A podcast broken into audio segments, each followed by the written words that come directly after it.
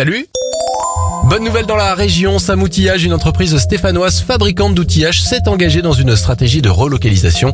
L'entreprise de 170 salariés a fait le choix d'investir le marché des outils intelligents et va relocaliser en France 70% de sa production d'ici 2025.